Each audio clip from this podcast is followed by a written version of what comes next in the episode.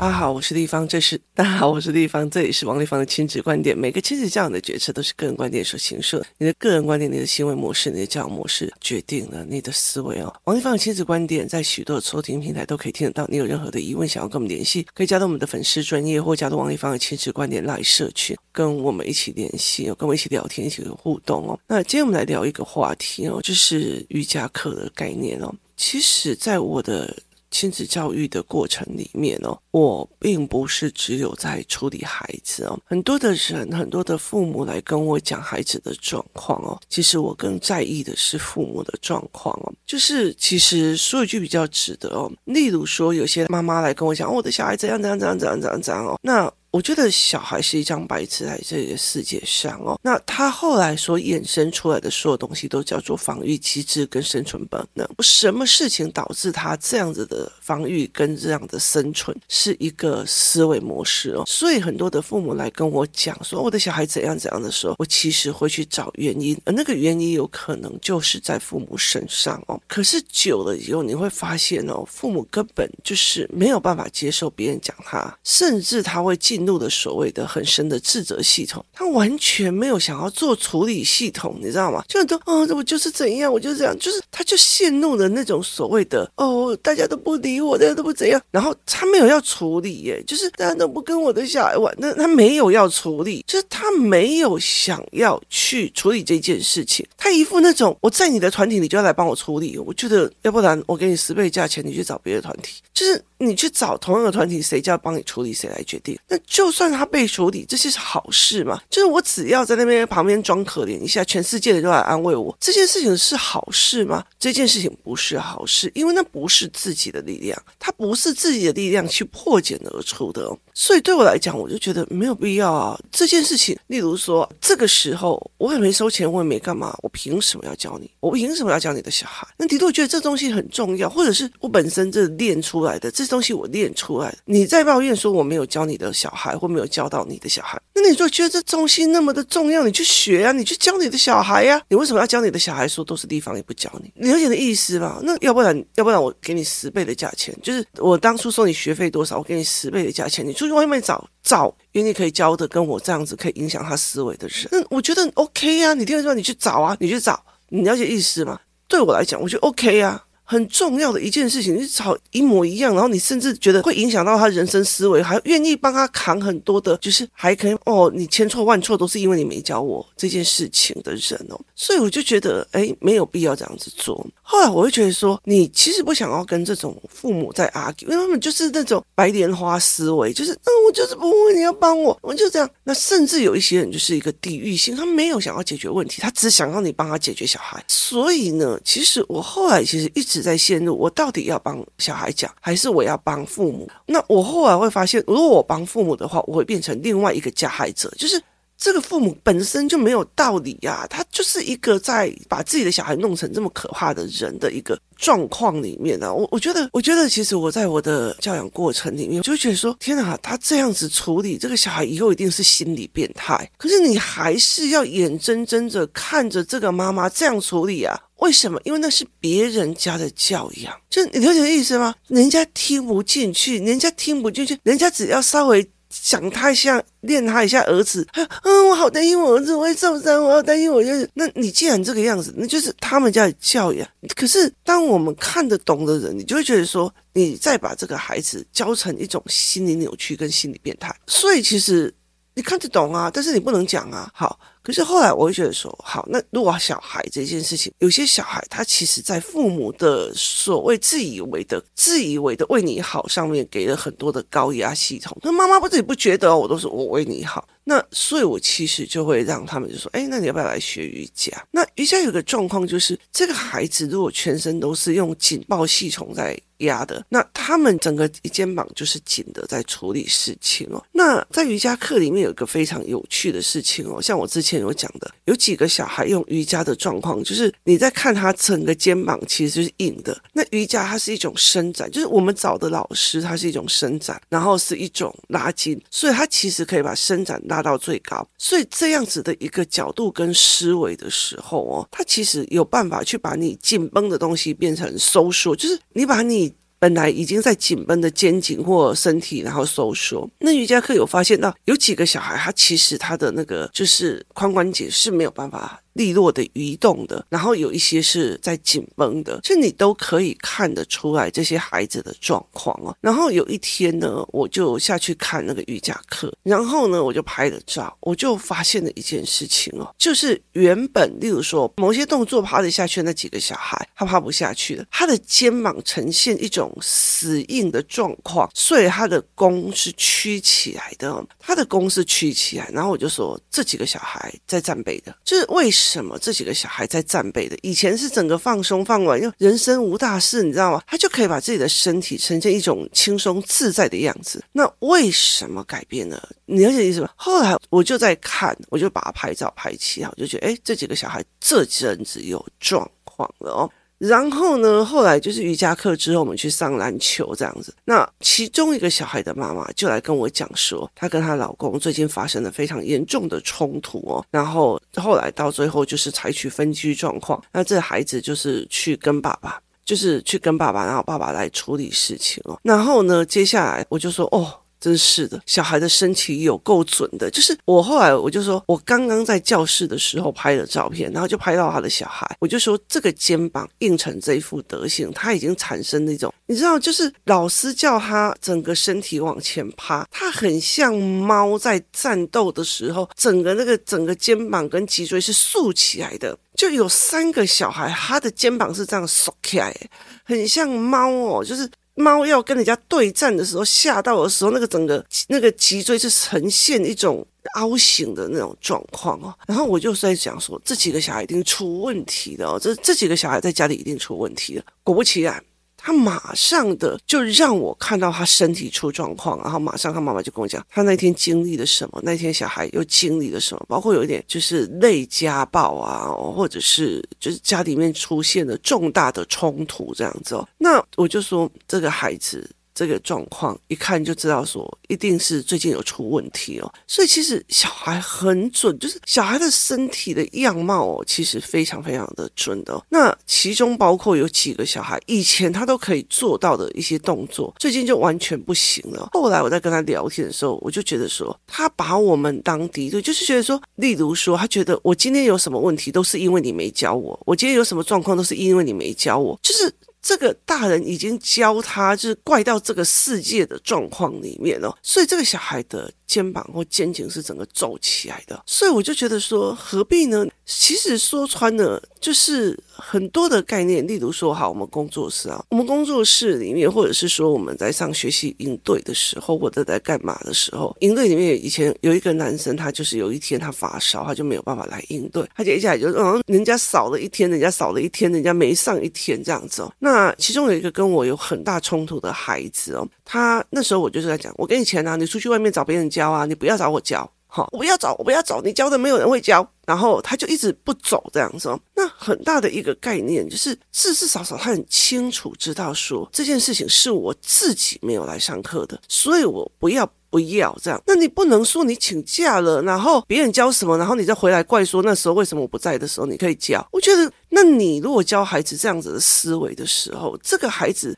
所有的人就是跟他为敌，他用的一个是战斗的思维在面对这个世界。所以我就常常在在想这一件事情哦，例如说哦，因为老师没教啊，好，那个叫做脱罪哦。像我的儿子，如果我问他什么事情，哦，我没有，老师没有教，我就会直接跟他讲说，没有教你自己不会学，是不是？一定要别人教是吗？如果别人都不教你的话，你这辈子就不要有这种能力，是不是？我就会直接吼回去，你知道吗？为什么？因为你那个是一个卸责的工作，就是那个是一个卸责的能力，而且甚至你那个卸责，你明明是父母在卸责，或者这个小孩在卸责，可是你用的方式。只是与世界为敌，都是老师害的啦，都是老师没教啦，都是老师趁我放假的时候教了，都是怎样？我告诉你，他不会心理扭曲，我输你。所以我就觉得，你让他仇恨这个世界，仇恨很多人呢、或者是哦，都是你弄到我的了，我也不知道我为什么要打你。好，说穿了，那你跟郑杰有什么不一样？就是你教的思维，对，都是这世界对不起你，他们都没有教你，他们都怎样？然后我莫名其妙情绪不好，所以我要杀人，就是。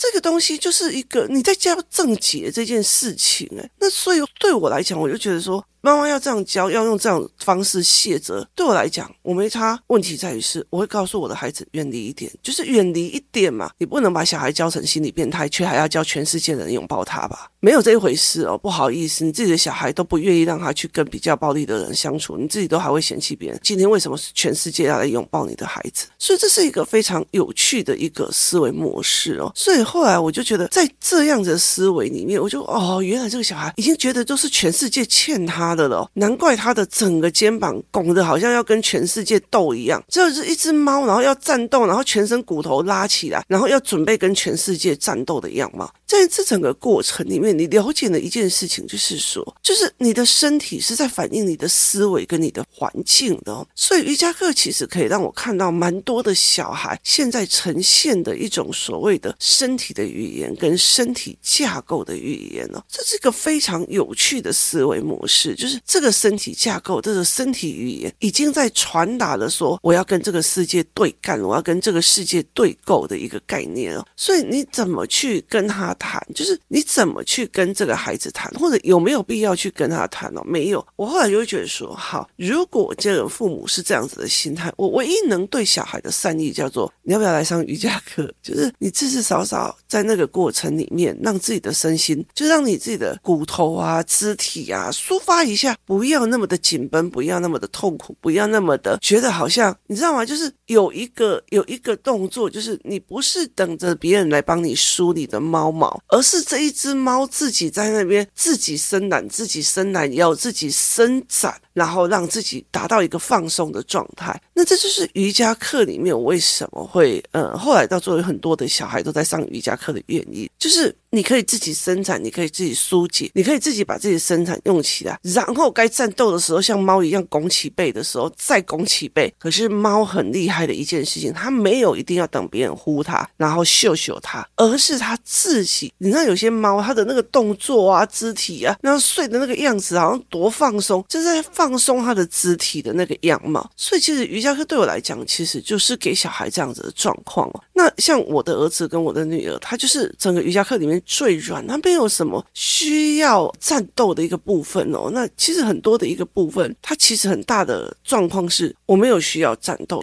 不是我没有那个事情，而是我觉得我没有必要跟你战斗，我有办法可以解释这种事情了。所以后来我就在跟我的工作室里面的朋友在讲说，如果我今天看到谁的状况不好，我会跟他讲说，来，让你去上一下瑜伽课，让他整个身心去拉一下，让他整个肩膀去松一下哦，然后也让自己的孩子去想说。要不要让小孩子去松弛这些？很多的孩子其实，在现在的教育过程里面哦，他们很多的是拿着战备，或者他紧绷着在上学的，紧绷着在上学，紧绷着在过日子，紧绷着在符合妈妈的要求，符合妈妈要的东西哦。所以，其实他们其实也不知道为什么，所以他们其实是拱起背来在生气，然后拱起背来在处理事情。在这整个过程里面，他在防御机构，所以你有时候不能跟父母讲太多，然后你到最后你能处理的就是，好，我不能处理你的危险性，但是我可以处理你，就是让你，就是有人可以教你怎么让自己的。肌肉松缓下来，让你自己的不舒服松缓下来，那这是一个非常非常重要的一个概念哦。那以前面那种来讲说，哦，家庭发生了重大的冲突，整个在我工作室里面，我遇到了非常非常多这样的样貌，就是就是一个家庭里面，然后遇到了许多的冲突跟脉络，而这些冲突跟思维哦，就是这些冲突、这些脉络、这些思维，其实很重要的一件事情是在于是。我常常还会了解一件事，就是很多的人，他其实为了保有婚姻的完整性，其实损失更多，就是他所呈现的一种求和态度啊，不是就事论事来改变太多，那。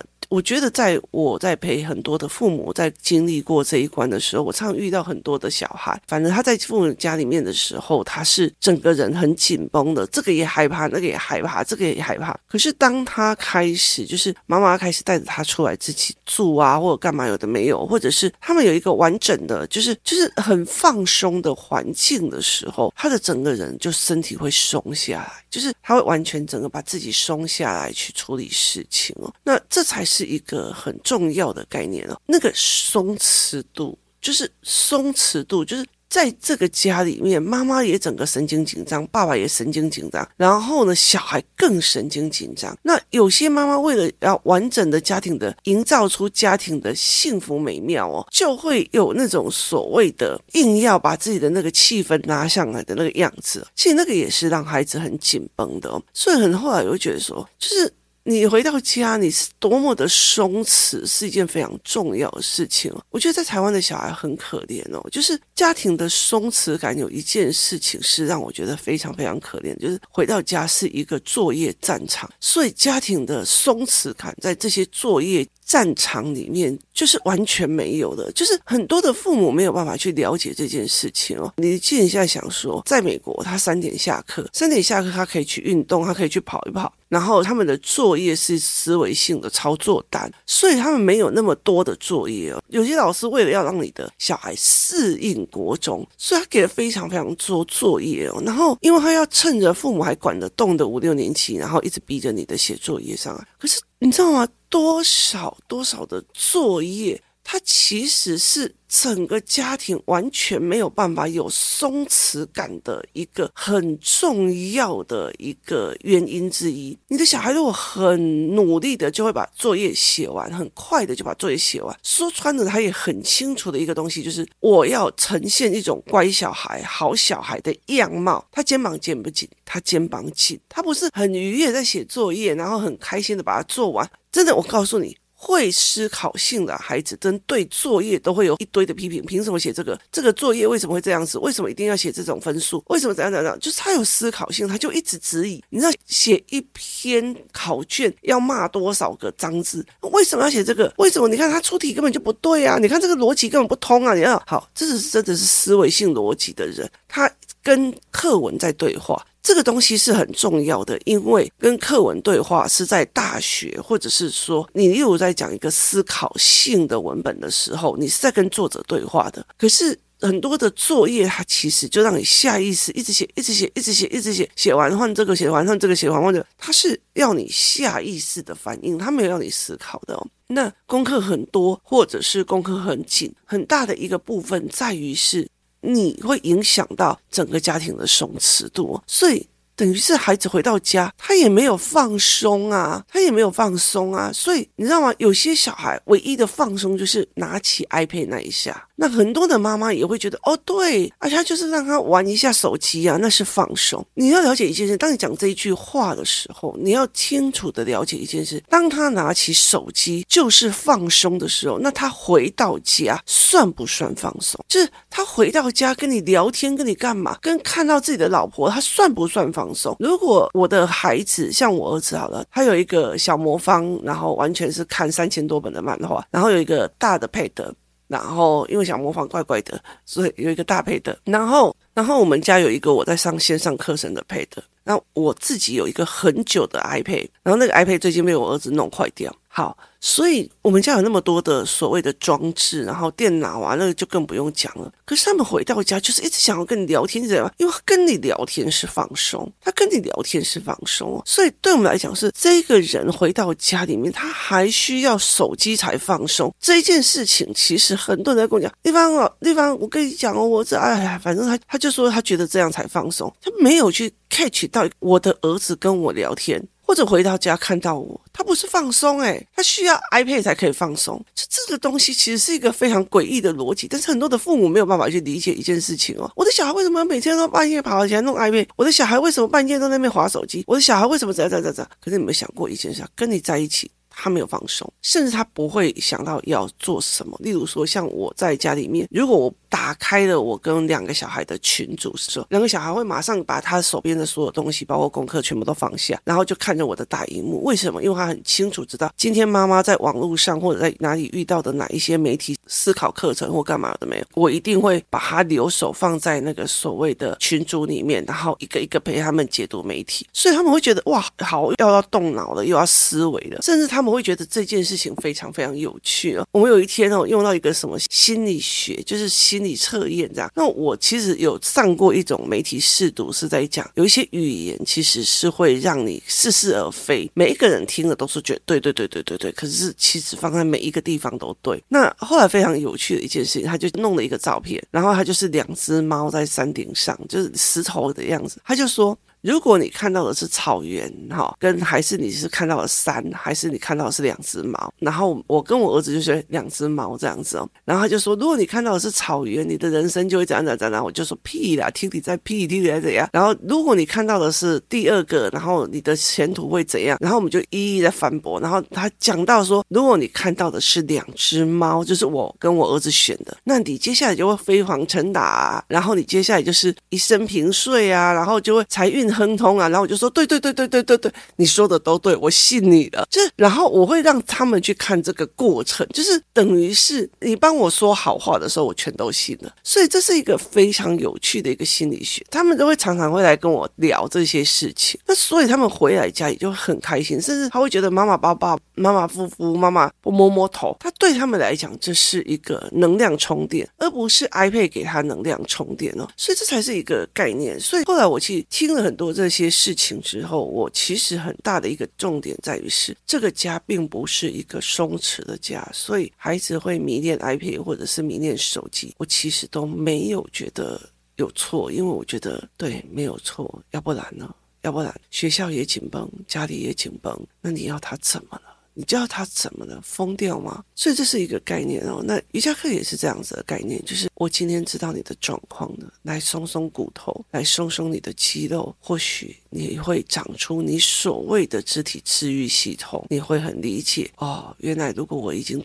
不行到这样子的程度了，我要做哪个动作才可以让我的身心不要那么的郁闷，不要那么的痛苦，不要那么的不舒服？那这也就是一个很大的概念了。只是我觉得非常有趣的一件事情哦，就是原来其实小孩哦，他们在遇到事情或者是认知冲突或遇到什么事情的时候，原来他们。马上可以影响到他们的身体哦，所以有时候都会讲说，心里的病身体都知道，身体的病心里都知道。我后来会发现，在瑜伽课里面观察到这群孩子的状况，这句话真的真的蛮有道理。今天谢谢大家收听，我们明天见。